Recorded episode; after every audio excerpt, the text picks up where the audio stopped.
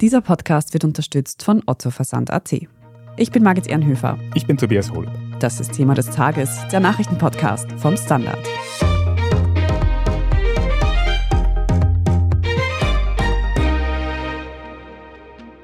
Die russische Invasion in der Ukraine hat sich zu einem Abnützungskrieg entwickelt. Welche der beiden Parteien hält länger durch? Wer hat genügend Waffen und wie lange spielt die Bevölkerung noch mit? All diese Fragen stellen sich nun. Wir sprechen heute darüber, wie nicht nur Russland, sondern auch der Westen die ukrainischen Streitkräfte anfangs so unterschätzen konnten und warum die Ukraine jetzt mehr denn je auf Unterstützung von außerhalb angewiesen ist. Wir fragen nach, welche Strategie Russland im neuen Jahr fahren dürfte und warum eine mögliche Einnahme der Stadt Bachmut entscheidend für den Kriegsverlauf sein könnte. Wir sprechen außerdem darüber, wie es den Menschen in der Ukraine nach knapp einem Jahr im Ausnahmezustand geht und wie der Winter der kriegsgebeutelten Bevölkerung zu schaffen macht. Herr Oberst Markus Reisner, Sie sind einer der Experten des österreichischen Bundesheers zum Ukraine-Krieg. Und die russische Invasion, die sollte ja ursprünglich, so war es der Plan Russlands, nur wenige Tage dauern und ziemlich schnell erledigt sein. Jetzt haben wir fast ein Jahr schon Krieg in der Ukraine. Kann man da eigentlich von einer militärischen Katastrophe für Russland sprechen? Ja, man muss klar feststellen, dass das, was Russland sich vorgenommen hat, am Beginn des Konflikts so nicht funktioniert hat. Und aus dieser Sicht ist es ein absoluter militärischer Fehlschlag gewesen. Man hat sich also völlig verkalkuliert in den Annahmen, die man getroffen hat hinsichtlich des Einmarsches. Es war so, dass man eigentlich viel zu wenig Truppen bereitgestellt hat. Das ist genau das Problem und die Herausforderung, die man bis jetzt noch nicht in den Griff bekommen hat. Das ist auch der Grund für die Teilmobilmachung und so weiter und so fort. Und natürlich hat man massive Verluste erlitten und man hat jetzt das Problem, dass wir in einem Konflikt sind, und vor allem natürlich hier Russland, der ein Abnützungskrieg geworden ist und mit einem Wirtschaftskrieg verknüpft ist. Und das macht es natürlich für Russland trotz allem von Monat zu Monat immer schwieriger, quasi hier durchzuhalten. Mhm. Können Sie noch ein bisschen ausführen, was da eben genau schiefgelaufen ist beim russischen Einmarsch? Ja, man hat also völlig falsche Annahmen als Grundlage genommen der Planungen. Es war so, dass sicher auch der militärische Nachrichtendienst Russlands, aber auch andere den Eindruck erweckt haben, dass die Ukrainer sehr schnell zusammenbrechen werden. Und basierend auf diese Annahmen wurde die ganze Strategie angelegt des Einmarsches. Und die war im Prinzip, dass es einen moderaten Einmarsch gibt. Moderat heißt, dass man also nicht vorgehabt hat, gleich am Beginn des Krieges massiv mit Waffen entsprechend eine Entscheidung herbeizuführen, sondern man hat im Prinzip alles aufgebaut auf einen Art Enthauptungsschlag am Beginn des Konflikts. Ja. Die Idee der Russen war, am Beginn mit einer Luftlandung in Hostomel Kräfte in die Nähe von Kiew zu bringen und dann von dort rasch nach Kiew vorzumarschieren. Nicht um die Stadt einzunehmen, sondern um zwei Dinge zu tun. Einerseits die politische und militärische Führung lahmzulegen, also den Präsidenten festzunehmen oder auszuschalten und russische Fallschirmjäger am Maidan zu platzieren und hier Bilder zu schaffen. Wir wissen das deswegen so genau, weil während sich in den ersten Stunden die Ereignisse überschlagen haben, ist es der Fall gewesen, dass aus russischen Drohnen Kurznachrichten in Richtung der ukrainischen Soldaten versandt worden sind, wo drinnen stand, der Krieg ist vorbei, die Regierung ist gefallen, ergebt euch. Das heißt, es war alles aufeinander abgestimmt. Jetzt haben Sie vorhin gesagt, man hat damit gerechnet, dass die Ukraine gleich zusammenbrechen wird. Nun war das offensichtlich nicht so. Wie kann man sich denn da so verschätzen? Wusste man wirklich so wenig über die Ressourcen, die die Ukraine hatte? Nun, man muss sagen, dass diese Einschätzungen nicht nur die Russen geteilt haben, sondern auch der Westen. Ja, ich zitiere an dieser Stelle immer den Leiter des amerikanischen Militärnachrichtendienstes, General Barrea. Hier gibt es öffentlich einsehbar ganz interessante Aufzeichnungen, wo dieser General Rede und Antwort steht vor US-Kongressabgeordneten und die fragen ihn, Herr General, was ist da los? Was ist da in der Ukraine geschehen? Warum kämpfen die Ukrainer so tapfer? Und der General sagt, ja, puh, wir haben uns getäuscht. Wir hätten nicht gedacht, dass die Ukrainer so lange durchhalten. Wir haben uns gedacht, 72 Stunden. Und die Abgeordneten sagen dann, na gut, was machen wir jetzt? Und er sagt, na gut, wir müssen sie massiv unterstützen, ja, weil sie diesen Abwehrerfolg erzielt haben. Der Präsident hat nicht das Land verlassen, er hat gesagt, schickt mir Waffen. Und dann hat es diese Eigendynamik bekommen. Russland, das müssen Sie wissen, hat sehr viel Geld investiert in Beeinflussungsoperationen, wo sie versucht haben, in der Ukraine quasi eine pro-russische Stimmung aufzubauen. Das ist auch in Teilen gelungen in den ostukrainischen Gebieten, aber nicht in der Zentralukraine und in der Westukraine.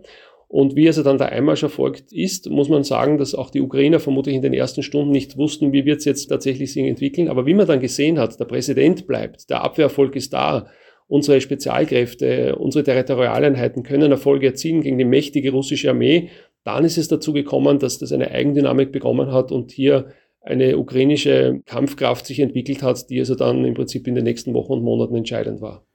Wir sind jetzt schon an einem Punkt nach fast einem Jahr Krieg, wo wir zurückschauen können auf den Anfang und sehr viele aufschlussreiche Analysen eben machen können. Aber der Krieg dauert ja leider noch immer an und aktuell geht es da vor allem um die Städte Bachmut und Soledar, wo die Kampfhandlungen am heftigsten ablaufen. Wie ist denn dort jetzt die aktuelle Situation? Können Sie das ein bisschen beschreiben? Ja, dazu muss man wissen, dass der Osten der Ukraine für die Kämpfe eine sehr hohe Bedeutung hat. Denn dort gab es ja bereits nach dem Einmarsch der Russen 2014 die sogenannten Minsker Linien, also Minsk I und 2, diese zwei Abkommen, wo also quasi sich beide Konfliktparteien gegenübergestanden sind. Also die einmarschierten Russen mit den Separatisten, also LNR, DNR und auf der anderen Seite die ukrainischen Streitkräfte. Jetzt muss man wissen, dass die ukrainische Seite 40 Prozent ihrer Landstreitkräfte dort in diesem Raum konzentriert hat. Sie haben also dort über die Jahre tief gestaffelte Verteidigungsstellungen errichtet. Man kann grob sagen, drei Linien bestehen hier. Die erste Linie war also die direkte Minsker Linie, dann die zweite Linie, das war genau dort, wo jetzt so heftig gekämpft wird, Bakhmut und Solidar, und die dritte Linie ist noch etwas in der Tiefe. Viele Experten waren unisono der Meinung, dass wenn die Russen einmarschieren, sie sich versuchen werden zu konzentrieren auf diesen Raum. Man hat also dann nicht damit gerechnet, dass in diesem halbmondförmigen Ansatz quasi der Einmarsch erfolgt, so wie er dann passiert ist. Man hat auch gesehen, dass die Russen am Ende des zweiten Monats sich eingestehend auch ihre Strategie gewechselt haben und die Kräfte verschoben haben in den Donbass, um genau dann dort das zu tun, von dem viele Experten am Beginn ausgegangen sind. Und was wir hier gesehen haben, ist, dass die Russen mit einer Taktikänderung versucht haben, entsprechend eine Entscheidung herbeizuführen. Also nicht mehr schnell, rasch und tief vorstoßend in diesem Angriff überzugehen, sondern langsam, breit und mit massivem Artillerieeinsatz. Und das war dann auch so, dass in der zweiten Phase des Konflikts im Sommer bei dieser Kesselschlacht von Lysychansk und Severodonetsk es zu einem Sieg der Russen lokal begrenzt in einem Raum von 40 mal 40 Kilometern gekommen ist, nach einem Durchbruch bei der Stadt Popasna. Und genau dieselbe Situation erleben wir jetzt auch hier in Soledar. Also nach diesem Durchbruch bei Popasna in Verlängerung nach Westen, dort ist die Stadt Soledar und Bachmut und dort hat man jetzt bei Soledar auch einen Durchbruch erzielt. Und die Frage ist natürlich, ob der große Stützpunkt, die Festung Bakhmut, in dieser zweiten Linie das aushält oder ob sie eingeschlossen wird. Denn wenn ein Einschluss passiert, dann muss diese Festung natürlich aufgegeben werden von ukrainischer Seite und es besteht die Gefahr, dass die Ukrainer sich in die dritte Linie zurückziehen müssen, die quasi in der Tiefe davon im Westen liegt.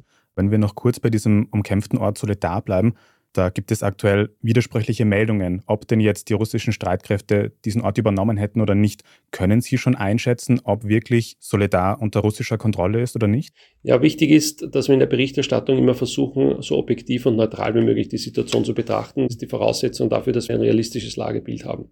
Wie kann man das tun? Indem man vor allem in den sozialen Netzwerken versucht, Bildmaterial zu sichten und dieses Bildmaterial zeigt, wo stehen die Truppen zurzeit. Und da ist es so, dass man in den letzten 48 Stunden ganz klar gesehen hat, dass die Kräfte von Wagner, von dieser Söldnergruppe, sich in Soledar bereits befinden, beziehungsweise auch am Stadtrand, zum Beispiel nördlich von Soledar, sehr wichtige Geländeteile in Besitz genommen haben, während die ukrainische Seite offensichtlich an den Stadtrand im Westen gedrängt ist, beziehungsweise westlich davon eine Verteidigungslinie entlang einer Eisenbahnlinie bezieht. Also das sind klare Indikatoren, dass die Situation sich zu Ungunsten der Ukraine entwickelt hat. Was immer noch der Fall ist, ist offensichtlich, dass es auch ukrainische Kräfte gibt, die in Solidar eingeschlossen sind. Es gibt leider auch schreckliche Bilder von viel getöteten ukrainischen Soldaten in Solidar selbst.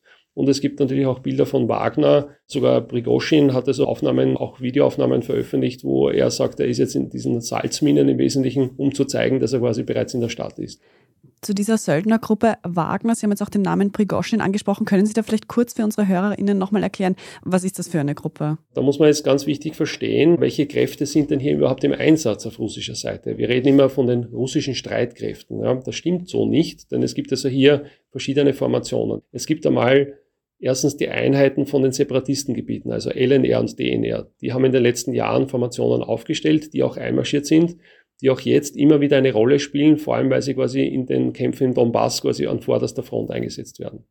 Dann gibt es die regulären russischen Streitkräfte. Auch hier muss man unterscheiden. Es gibt also die Fallschirmjägereinheiten, es gibt also Spezialkräfte, es gibt also unterschiedliche Elemente der Landstreitkräfte.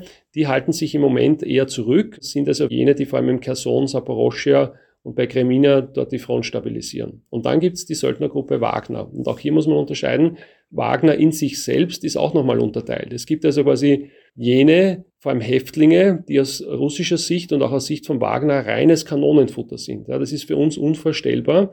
Aber hier ist es so, dass also diese Menschen gar nicht als Menschen zählen. Sie müssen sich das vorstellen, das ist wie Fleisch, ja, dass man den Ukrainern vorwirft. Die Ukrainer sind die Tiger, die sich quasi hier dann in diesem Fleisch verbeißen.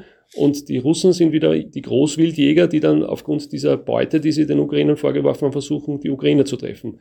Was meine ich damit? Durch diese Kämpfe in Soledar und Bachmut ist es so, dass die Ukraine immer mehr gezwungen ist, Reserven dorthin zu schicken, weil natürlich die Stadt Bachmut vor allem eine große Bedeutung hat.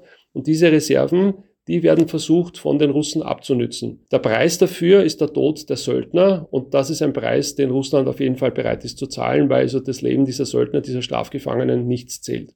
Wir sind gleich zurück. Was reimt sich auf Möbel? Otto. Was auf Mode? Otto. Was auf Technik? Otto. Und was auf Sale? Otto. Jetzt auf ottoversand.at die neuesten Sale-Artikel entdecken und dabei richtig sparen. ottoversand.at. Finde ich gut.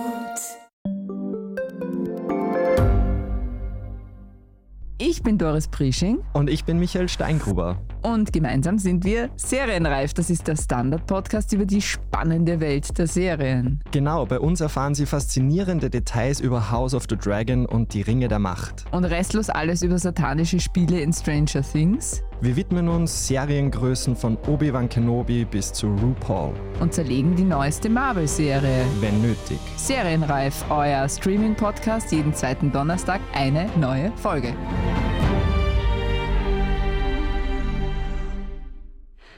Herr Oberst Reisner, wie sieht es denn jetzt auf Seiten der Ukraine aus, vor allem mit Unterstützung von außerhalb?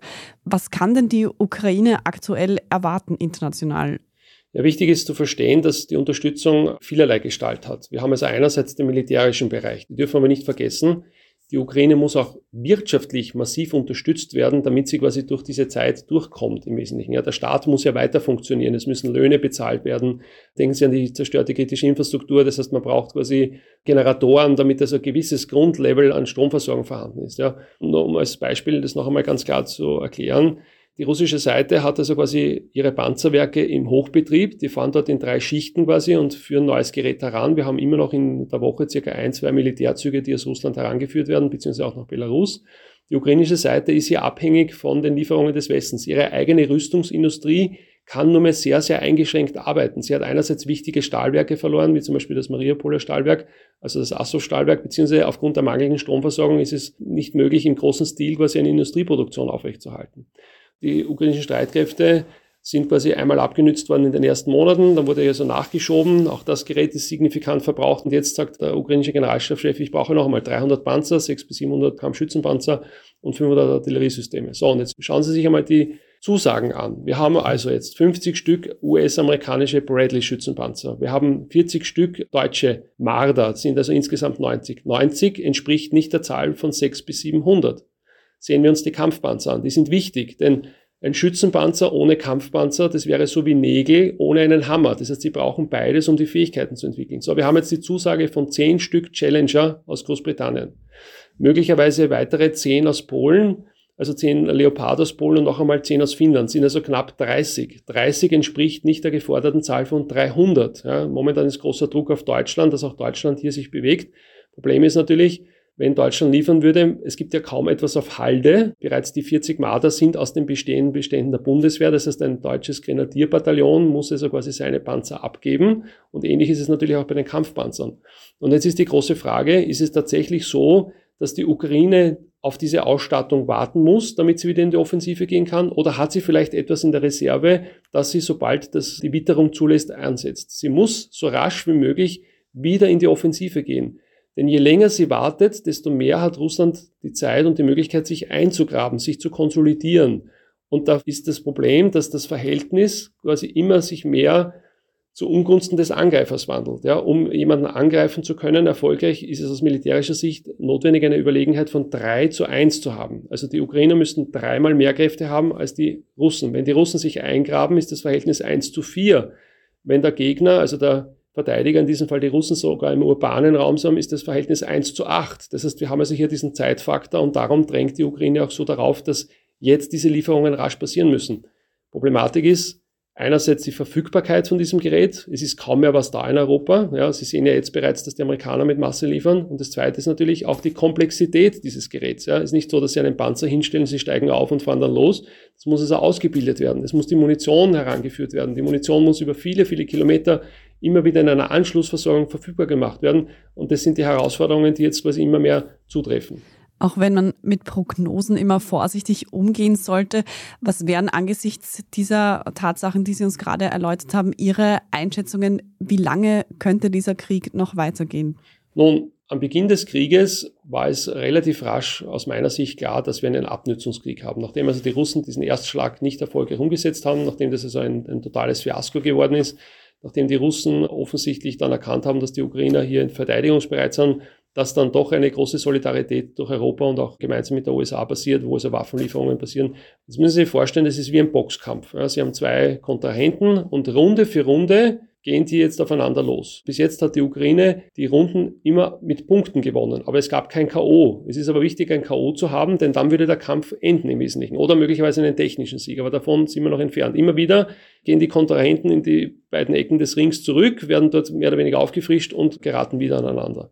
So, und jetzt ist natürlich schwierig zu sagen, wie wird das weitergehen. Es wird nämlich davon abhängen, inwieweit beide Seiten durchhaltefähig sind, inwieweit sie quasi in der Lage sind, Ressourcen heranzuführen, inwieweit sie quasi auf einen langen Krieg vorbereitet worden sind. Da darf man nicht vergessen, Russland leidet ja schon seit 2014 unter Sanktionen. Die haben sich also jahrelang auf das vorbereitet. Die waren natürlich geschockt von dem Nicht-Funktionieren ihres Plans, aber sie haben sich konsolidiert. Ja. Auf der anderen Seite, die Ukrainer haben diesen überraschenden Abwehrerfolg erzielt, kämpfen tapfer, haben aber das Problem, sie haben einfach nur begrenzte Ressourcen. Das heißt, sie sind abhängig von dem, was der Westen liefert. Das ist aus militärischer Sicht nennt man das Center of Gravity, dass sie quasi am Leben erhalten müssen, um weiterkämpfen zu können. Es kann sein, dass quasi in den nächsten Wochen und Monaten in diesen neuen Kämpfen beide Seiten versuchen werden, vor allem im Frühjahr wieder eine Entscheidung herbeizuführen. Ich erwarte persönlich, dass die Ukraine versucht, das Momentum aufrechtzuerhalten. Sobald es aber da ist, versuchen sie quasi in die Offensive zu gehen. Hier gibt es einige operative günstige Ansatzpunkte. Die Russen setzen auf die Zeit. Sie warten jetzt einfach ab. Durch die strategischen Angriffe nützen sie die Ukraine strategisch ab und sie graben sich ein und führen zusätzliche Kräfte heran. Das große Manko, der Mangel an Infanterie, das versuchen sie jetzt durch den Einsatz der Reservisten gut zu machen. Wenn dann im Frühjahr beide Seiten versucht haben, wieder eine Entscheidung herbeizuführen und es auch zu nichts gekommen ist, zu keiner Entscheidung, dann sind wir wieder in diesem Abnützungskrieg. Und dann hängt es davon ab, wie lange haben beide Seiten noch Kräfte verfügbar. Möglicherweise ist dann der Abnützungseffekt so groß, dass man zumindest einen Waffenstillstand als Ergebnis bringt. Das wäre schon mal eine Erleichterung für die Bevölkerung. Und das ist ja das, was immer vergessen wird. Die Bevölkerung leidet ja hier massiv ja, unter diesen Kämpfen seit Monaten. Und ein Waffenstillstand könnte dann überleiten in eine Phase, ähnlich so wie wir sie in Nord- und Südkorea haben. Also wo es also bis heute keinen Frieden gibt im Wesentlichen, sondern eine Situation, wo also immer noch ein Waffenstillstand entlang einer Waffenstillstandslinie herrscht. Und dann auf dem Zeitfaktor wird man sehen, ob Russland sich konsolidieren kann, strategisch auf die nächsten Jahre und Jahrzehnte, möglicherweise mit neuen Partnerschaften, China, Indien und anderes, beziehungsweise auch, ob Europa bereit ist und die USA weiter diesen Konflikt zu unterstützen. Wir haben in Europa das Glück, dass wir einen milden Winter haben zurzeit. Auch unsere Regierung aus meiner Sicht haben sehr gute Maßnahmen getroffen. Das heißt, die Prognosen, die sehr negativen, sind noch nicht eingetroffen. Aber die Frage ist natürlich, wie geht es jetzt weiter? Wo kommen die Ressourcen her, die wir bis jetzt konsumiert haben aus Russland? Ja, das wird natürlich entscheiden, ob die Bevölkerungen bereit sind, quasi hier weiter die Ukraine zu unterstützen oder nicht. Und wir müssen natürlich auch eine Entscheidung treffen, nämlich die Entscheidung, stehen wir quasi zur Ukraine, der Westen, und unterstützen sie mit all dem, was dazugehört, das ist die eine, oder sagen wir, nein, dazu sind wir nicht bereit, es dauert uns jetzt zu lange, wir können das nicht machen, aber dann müssen wir natürlich ernsthaft auch mit den Ukrainern reden und Verhandlungen beginnen. Dass dazwischen dieses Fegefeuer, also zu wenig quasi um den Ukrainern einen durchschlagenden Erfolg zu erzielen, aber zu viel, dass die Ukrainer zusammenbrechen, das kann kein gutes Ergebnis sein, weil es zu wenig ist, dass es in diesem Boxkampf zu einer Entscheidung kommt. Es braucht dieses K.O. Vielen Dank für diese Einschätzungen zur militärischen Lage, Oberst Markus Reisner. Danke fürs Zuhören. Ja, und wie wir gerade vom Militärexperten schon gehört haben, sind ja die großen Leidtragenden von allen diesen militärischen Details, die wir besprechen, die Menschen, die in der Ukraine leben. Daniela Brugger, du bist normalerweise für den Standard Ukraine-Korrespondentin, warst jetzt über den Jahreswechsel in Österreich und bist deswegen ausnahmsweise hier zu Gast, direkt im Studio. Ich hoffe, du konntest über den Jahreswechsel ein bisschen zur Ruhe kommen. Aber die große Frage, die sich jetzt sicher auch viele stellen, ist, wie da die Situation in Kiew in der Ukraine war. Man hat da eben gehört, dass es einen Waffenstillstand hätte geben sollen. Zumindest hat Russland das angekündigt. Weißt du, wie sich das dann wirklich entwickelt hat? Ist es in Kiew über die Feiertage ein bisschen ruhiger gewesen? Nein, also es ist absolut nicht ruhiger gewesen über die Feiertage und es gab eben diesen einseitig angekündigten Waffenstillstand für eben ja, zwei Tage oder 36 Stunden, glaube ich, waren das.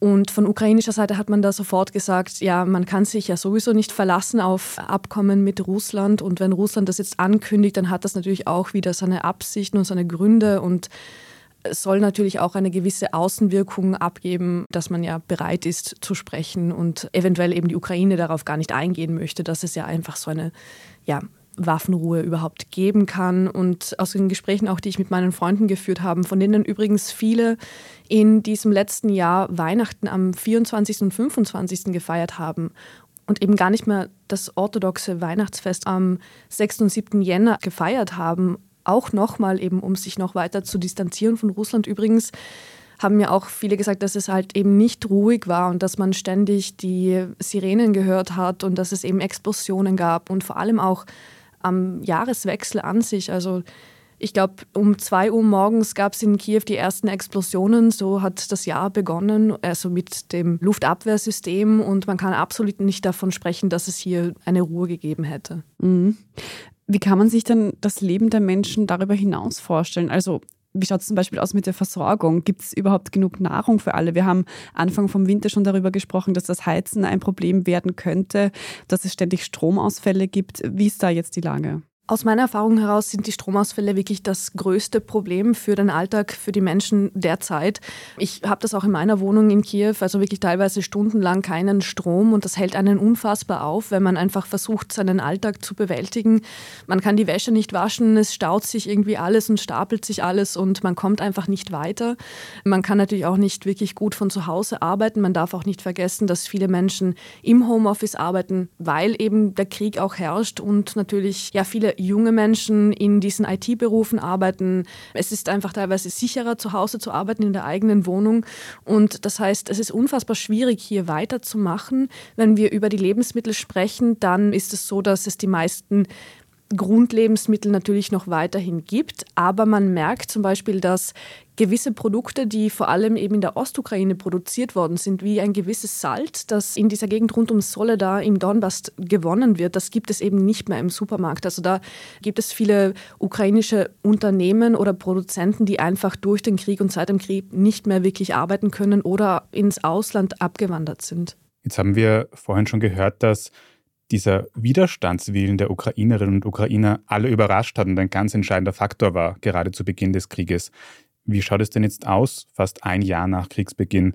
Werden die Menschen in der Ukraine kriegsmüde oder sind sie noch immer komplett überzeugt von diesem Kampf? Ich glaube, die beiden Dinge schließen sich nicht aus. Die Menschen sind absolut kriegsmüde, aber sie sind immer noch davon überzeugt, dass die Ukraine ja, gewinnen wird. Die Frage stellt sich natürlich immer, was hat die Ukraine zu gewinnen? Also das ist nicht ein Gefühl von, ja, es gibt einfach ein gutes Ende für die Ukraine, weil die Menschen einfach so viel schon verloren haben. Nicht nur Menschenleben leider, also natürlich, das ist das Allertragischste an der ganzen Sache, aber viele Menschen haben auch unfassbar viel Zeit verloren. Also man darf das nicht unterschätzen, wenn man mit jungen Menschen spricht, die können nicht wirklich in Berufe einsteigen, studieren, sich verlieben, verloben, ein Haus kaufen kaufen, wirtschaftlich denken. Also es geht gar nicht mehr um die eigenen Bedürfnisse und Wünsche.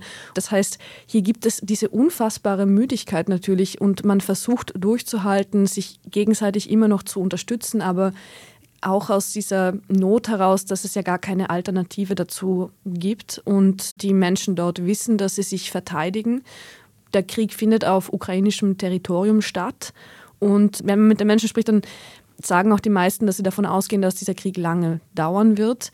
Der wird aber nicht verlängert dadurch, dass es jetzt Waffenlieferungen gibt aus westlichen Ländern oder aus eben NATO-Mitgliedsländern, sondern eben dadurch, dass Russland ja nicht aufhört, die Ukraine anzugreifen. Und Russland hätte es ja in der Macht zu sagen, man zieht die Truppen ab und man hört eben auch zum Beispiel mit diesen Luftangriffen auf Städte wie Kiew auf. Aber das sehen wir ja nicht. Wie es mit der Liebe und dem Krieg ausschaut, darüber haben wir schon in einer vorherigen Podcast-Folge mal gesprochen. Wer das noch nicht gehört hat, da auf jeden Fall nachhören. Daniela, du fährst demnächst wieder nach Kiew. Was wird dich denn dort erwarten?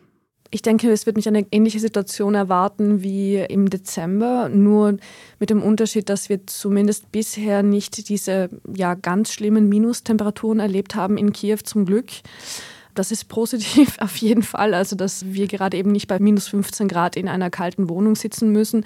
Allerdings ja, ist ganz praktisch gesehen im Alltag wieder Stromausfälle natürlich, schlechte Internetverbindung, Ausgangssperren. Ja, man gewöhnt sich auch an diese Umstände, aber ich glaube, es wird auch ein sehr großes Medienaufgebot geben jetzt in den nächsten Wochen wieder, eben weil es zu diesem Jahrestag kommt, zu diesem traurigen, an dem Jahr Russland die Ukraine angegriffen hat. Und ich glaube, da werden sehr viele ja, Journalisten wieder in der Stadt sein und ähm, vielleicht wird es auch so sein, dass sich wieder mehr Menschen Sorgen machen, dass es eben zu einer zusätzlichen und weiteren russischen Offensive aus dem Norden kommen könnte. Und ja, wir werden sehen, ob sich das bewahrheitet. Und spätestens zu diesem Jahrestag werden wahrscheinlich auch wir wieder miteinander in diesem Podcast hier sprechen. Vielen Dank, dass du uns heute direkt besucht hast und alles Gute. Vielen Dank für die Einladung. Wir reden jetzt dann gleich noch in unserer Meldungsübersicht über Joe Biden und die Geheimdokumente, die er nicht korrekt verwahrt haben soll.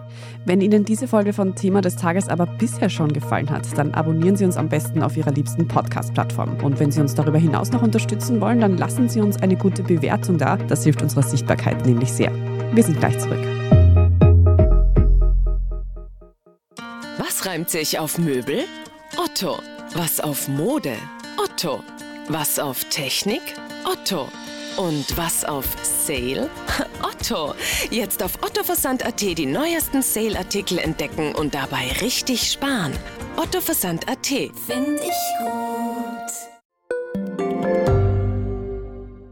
Frisst die Inflation mein Erspartes auf? Soll ich mein Geld in Aktien stecken? Und wie funktionieren eigentlich Kryptowährungen? Im neuen Standard-Podcast Lohnt sich das? sprechen wir über alles rund ums Thema Geld und Geldanlage. Wie man in Aktien investiert und was genau hinter einem NFT steckt. Im Gespräch mit ExpertInnen gehen wir jede Woche diesen und vielen weiteren Fragen auf den Grund. Lohnt sich das? Der Standard-Podcast über Geld findet ihr auf der Standard.at und überall, wo es Podcasts gibt. Und hier ist, was Sie heute sonst noch wissen müssen. Erstens, US-Präsident Joe Biden ist aktuell unter Druck, weil mehrfach Geheimdokumente gefunden wurden, die er in der Vergangenheit nicht ordnungsgemäß an das Nationalarchiv übergeben hatte. Es geht um Dokumente aus seiner Amtszeit als Vizepräsident unter Obama. Anwälte von Biden haben diese jetzt in einem seiner alten Büros gefunden. Das Weiße Haus hat angekündigt, sie ans Archiv zu übergeben. Der Fall erinnert an eine ähnliche Situation rund um Ex-Präsident Donald Trump. Der hat nach seiner Amtszeit Dokumente in sein privates Anwesen mitgenommen und wollte sie auch auf Nachfrage der Archive aber nicht zurückgeben. Schlussendlich musste das FBI dann ausrücken, um sie sicherzustellen. Zweitens. Im vergangenen Jahr sind in Österreich mehr Menschen denn je aus der katholischen Kirche ausgetreten, nämlich über 90.000. Die Gründe dafür sind noch nicht erhoben. Die katholische Kirche selbst macht die Corona-Pandemie dafür verantwortlich, dass die Distanz zwischen Menschen und Kirche größer geworden ist. Die Zahl der KatholikInnen in Österreich geht seit Jahren zurück. Aktuell machen sie noch ca. 50 Prozent der Bevölkerung aus. Die zweitgrößte Gruppe gehört gar keiner Religion an. Trotz sinkender Mitgliedszahlen hat die katholische Kirche in Österreich 2021 fast 500 Millionen Euro über den Kirchenbeitrag eingenommen. Und drittens, zweite Kassa bitte. Dieser Ausruf gehört in Österreich schon zum Kulturgut. In den Niederlanden gibt es in einigen Supermärkten jetzt aber das genaue Gegenteil.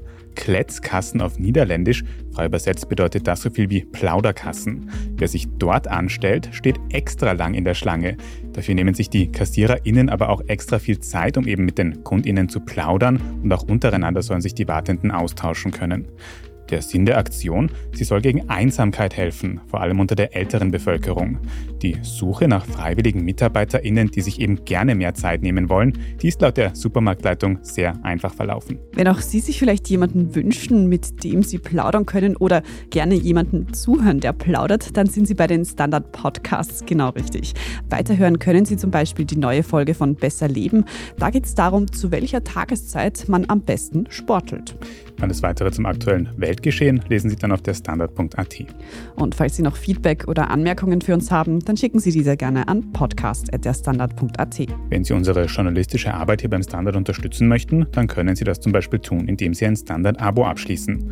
Wenn Sie unseren Podcast auf Apple Podcasts hören, dann können Sie dort auch für ein Premium-Abo zahlen und uns in Zukunft ohne Werbung hören. Vielen Dank für Ihre Unterstützung. Ich bin Tobias Holub. Ich bin Margit Ehrenhöfer. Danke fürs Zuhören und bis zum nächsten Mal.